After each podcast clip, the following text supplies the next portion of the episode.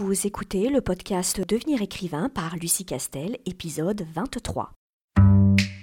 Bienvenue sur Devenir écrivain, le podcast pour démarrer et réussir votre carrière d'écrivain. Et maintenant, retrouvez votre animatrice Lucie Castel, autrice publiée à l'international, formatrice et conférencière. Bonjour, je suis ravie de vous retrouver pour un nouvel épisode de notre podcast qui aujourd'hui va parler d'un thème un peu caché, un peu secret, dont on parle que sous couvert de confidence, à savoir l'image de l'auteur.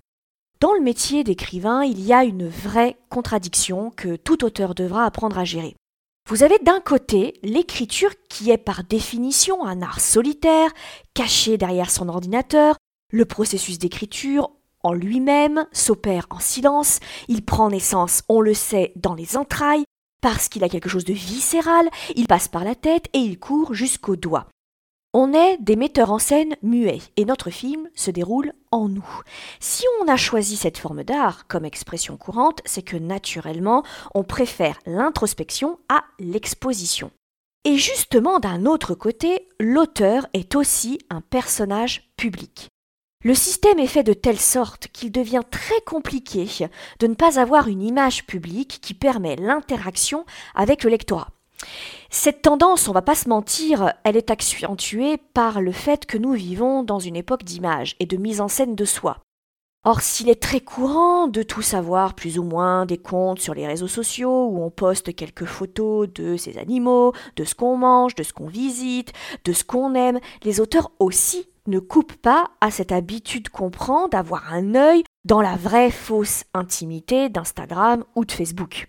L'auteur doit donc réaliser cette espèce de grand écart entre ces longues heures passées devant son écran à dialoguer avec lui-même ou avec d'autres auteurs, qui d'ailleurs sont eux aussi devant leurs écrans à dialoguer avec eux-mêmes, il passe de ça à une vitrine publique, exercice pour lequel son expression artistique, par définition, ne l'a pas préparé. Nous sommes en effet, bah, ni des chanteurs, ni des acteurs, et notre corps, comme notre image, ne nous sert à rien dans notre processus d'écriture. Bien sûr, alors dans un monde parfait, sans aucune règle imposée, je dirais que chacun est bien libre de faire ce qu'il veut, d'avoir ou non un site, un Instagram, un Facebook ou un Twitter, ou je ne sais quoi d'autre qui n'est pas encore inventé et qui le sera bientôt. Sauf que notre monde est imparfait, vous le savez, et lorsqu'on se lance dans sa carrière, vous le faites dans un contexte éditorial classique avec une maison d'édition, soit dans un contexte d'auto-édition. Dans un cas comme dans l'autre, on vous laissera difficilement disparaître derrière un voile de mystère d'un auteur inconnu. Bien sûr, vous me direz, il y a des exceptions, il y a des auteurs dont on ignore à quoi ils ressemblent, mais comme leur nom l'indique, ce sont des exceptions. Et à tel point d'ailleurs, cette exigence de personnalité publique, c'est que certaines maisons d'édition demandent aux auteurs qu'ils viennent juste de signer de créer une page Facebook ou un Instagram ou un Twitter à leur nom d'auteur. Et parfois même, l'exigence est plus perverse encore car certaines maisons d'édition indiquent dans leur catalogue de sortie qu'elles remettent aux commerciaux, bien sûr, le nombre de followers que cumule l'auteur sur ses réseaux sociaux. Alors évidemment, elles vous diront que ça n'influe en rien le traitement qui est fait à votre livre en termes de publicité, ni à la motivation des commerciaux, n'empêche qu'ils demandent cette information et qu'il la donne. Et moi, je ne crois pas aux informations demandées et qui ne serviraient à rien. Si vous êtes en auto-édition, la construction d'une communauté est absolument essentielle. Comme on vous le montrera si vous vous inscrivez d'ailleurs à la formation de l'ICAR, soigner sa présence sur les réseaux sociaux est une donnée fondamentale pour lancer son activité d'auto-édition et avoir une chance que celle-ci fonctionne et prospère. Votre communauté est votre portefeuille clientèle puisque vous êtes à la tête de votre business d'auto-entrepreneur lié à l'auto-édition. Et alors du coup, la difficulté, évidemment, derrière cette exigence, plus ou moins cachée d'ailleurs, hein, de faire jouer à l'auteur un rôle de personnage public, est que ce n'est pas toujours évident à accepter. Parce que pour s'exposer, il faut être à l'aise avec son image. Or, on ne l'est pas tous. Il y a un autre moment d'ailleurs hein, qui va obliger l'auteur à sortir de sa grotte où il écrit et ce sont les séances de dédicace.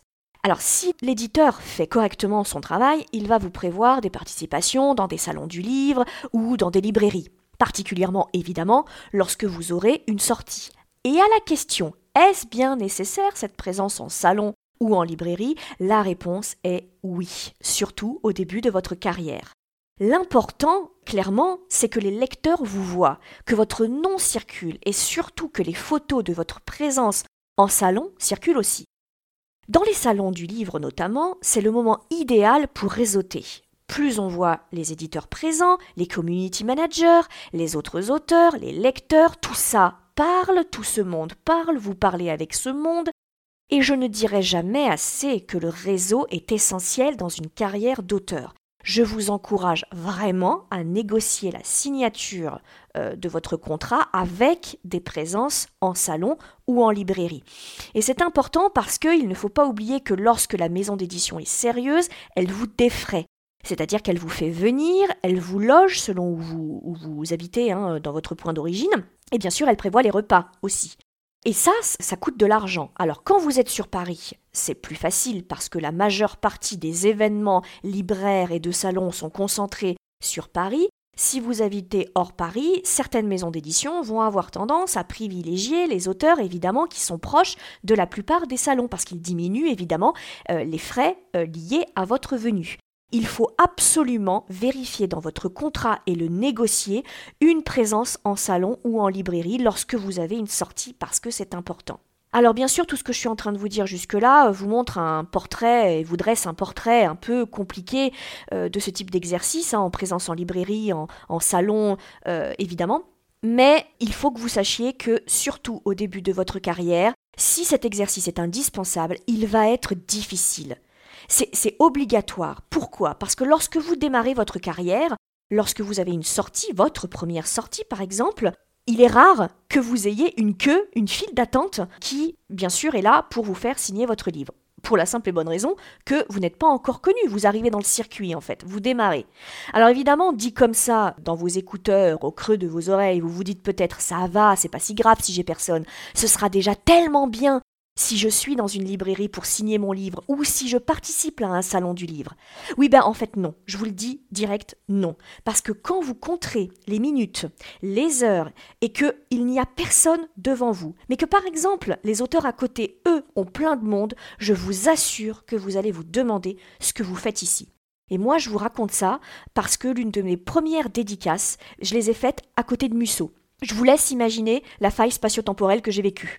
Et encore, si vous vous dites juste qu'est-ce que je fais ici, c'est une chose. Mais malheureusement, vous pouvez prendre le risque parfois de vous dire ben en fait, c'est parce que mon livre ne vaut rien et parce que je ne vaux rien. En fait, vous risquez de le prendre personnellement. Cette absence de reconnaissance immédiate, cette absence de monde devant vous qui validerait en quelque sorte votre position de véritable auteur, va faire que bah vous allez vous dire mais je ne vaux rien moi en tant qu'auteur, je n'existe pas, quand bien même vous êtes édité, quand bien même tout ça, n'empêche que si vous n'avez personne, un jour dans une librairie, vous risquez de le prendre personnellement.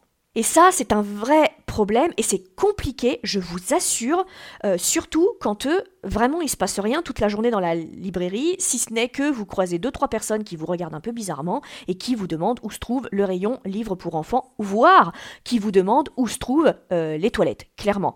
Euh, pour une petite anecdote, moi une des premières dédicaces que j'ai faites, c'était dans un Cultura et elle se trouvait dans une galerie marchande. Il s'avère que c'était début décembre, donc on était en pleine période de fête. Et donc le Cultura avait organisé euh, des plots où ils mettaient à l'honneur des livres pour Noël. Bref, ils avaient fait toute une décoration de, euh, Noël. Et il s'avère que euh, la personne responsable de ce Cultura avait jugé qu'il était hors de question qu'il déplace certains de ses plots et de ses décorations parce que nous étions trois ce jour-là à signer. Donc il nous fallait évidemment trois tables et trois chaises. Donc, on s'est retrouvé dehors, dans la galerie marchande, non loin de ce Cultura, mais très près aussi des toilettes, et à côté d'une rangée de vélos euh, aussi loin que je me souvienne, c'est ça, c'est des vélos, parce qu'il y avait une promotion du magasin, il y avait une grande surface hein, euh, dans cette galerie marchande qui faisait des promotions sur les vélos. Et je vous garantis que donc nous n'avons eu personne parce que nous étions si mal placés que toute la journée, les seules personnes qui nous ont regardés et qui nous ont dévisagés pour le coup étaient celles qui évidemment allaient aux toilettes. Je vous laisse imaginer dans quel état nous étions. Ben, pour vous la faire courte, j'ai fui Très clairement, je n'ai dit à personne que je m'en allais, j'ai pris mes affaires et j'ai fui. Mais j'ai couru, j'ai vraiment fui. Bref. Alors, évidemment, ce podcast, comme toujours, j'essaye de vous donner quelques conseils qui sont liés à mon expérience, mais pas que. Premier conseil, c'est que gardez à l'esprit que vous êtes un personnage public. Il faut donc que vous réfléchissiez à l'image que vous voulez donner à vos lecteurs. Ce qui est important dans la gestion de votre image, c'est de considérer que c'est une des nombreuses tâches de votre métier, quelque chose d'anecdotique. Soyez donc aussi professionnel dans ce domaine. Le mieux est toujours de savoir quel message vous voulez faire passer et qu'est-ce que vous voulez donner de vous sur les réseaux sociaux. La pire chose, à mon sens, c'est de penser que vous êtes chez vous sur vos réseaux sociaux et que vous recevez des amis. Alors en fait non, les réseaux sociaux, c'est votre bureau. Il faut les traiter comme vous traiteriez votre travail d'écriture, avec conscience, avec conviction et surtout avec une idée précise. En ce qui concerne les salons, mon conseil est de ne jamais en faire une affaire personnelle. Pour ceux qui sont adeptes, tout comme moi, des quatre accords Toltec, c'est une règle de vie fondamentale, mais je dirais que plus encore dans votre carrière d'auteur. Que vous ayez beaucoup de monde un jour, que vous n'ayez personne le lendemain, que vous ayez des gens qui vous disent qu'ils vous aiment, ou au contraire que c'est trop bizarre ce que vous écrivez, voir que ce n'est pas vous l'auteur, parce que vraiment votre livre il a l'air pourri rien qu'en lisant la quatrième de couverture ou en regardant la couverture, gardez en tête ce mantra n'en faites jamais une affaire personnelle. Ça n'a rien à voir avec votre talent, encore moins avec vos ventes. Un salon où vous n'avez personne ne veut pas dire que votre livre ne se vendra pas. Il y a plein de paramètres qui vous échappent et qui peuvent d'ailleurs expliquer que vous n'avez pas de monde ce jour-là. Si tous les auteurs autour de vous ont plus de monde que vous, n'en faites pas une affaire personnelle. Cela ne préjuge en rien de votre carrière. Il faut absolument que vous cloisonniez et que vous preniez du recul. Ça a l'air d'être un sujet très périphérique, cette histoire d'image, par rapport à l'écriture, j'entends. Mais je vous assure qu'un mauvais salon peut vous plomber une créativité pendant plusieurs mois et vous décourager. Les dramas sur les réseaux sociaux aussi, soit dit en passant. Tout ça peut polluer votre processus d'écriture. Et c'est la raison pour laquelle nous en faisons d'ailleurs un module de formation dans l'ICAR, parce que les auteurs qui publient sont parachutés dans ce jeu public de réseaux sociaux et de communication sans aucune explication des règles du jeu. Or, gérer son image, eh ben ça s'apprend aussi. Et donc, j'en profite pour vous parler de l'actualité brûlante de l'ICAR, puisque demain, le 13 décembre, s'ouvrent enfin officiellement les préinscriptions à la formation de l'ICAR.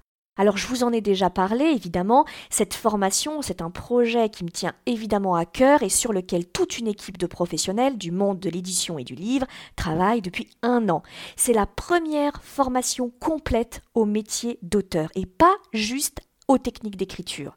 En fait, c'est la formation que j'aurais aimé avoir quand j'ai commencé pour me faire gagner un temps fou et pour éviter eh ben, certaines déconvenues et certaines désillusions.